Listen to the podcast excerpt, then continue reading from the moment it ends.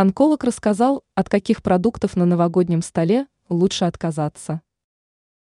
Близятся новогодние праздники, а значит, что многие уже продумывают меню для новогоднего стола.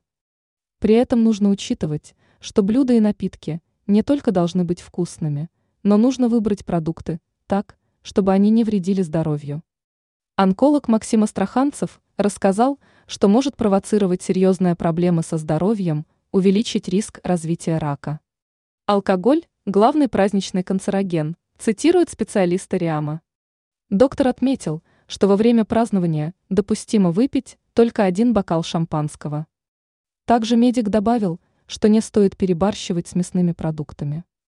Все дело в том, что в них есть вредные консерванты и пищевые добавки. Такие элементы могут быть и в популярных рыбных консервах, шпротах. Кроме этого, желательно отказаться от сладостей. Их желательно заменить на фрукты и легкие десерты.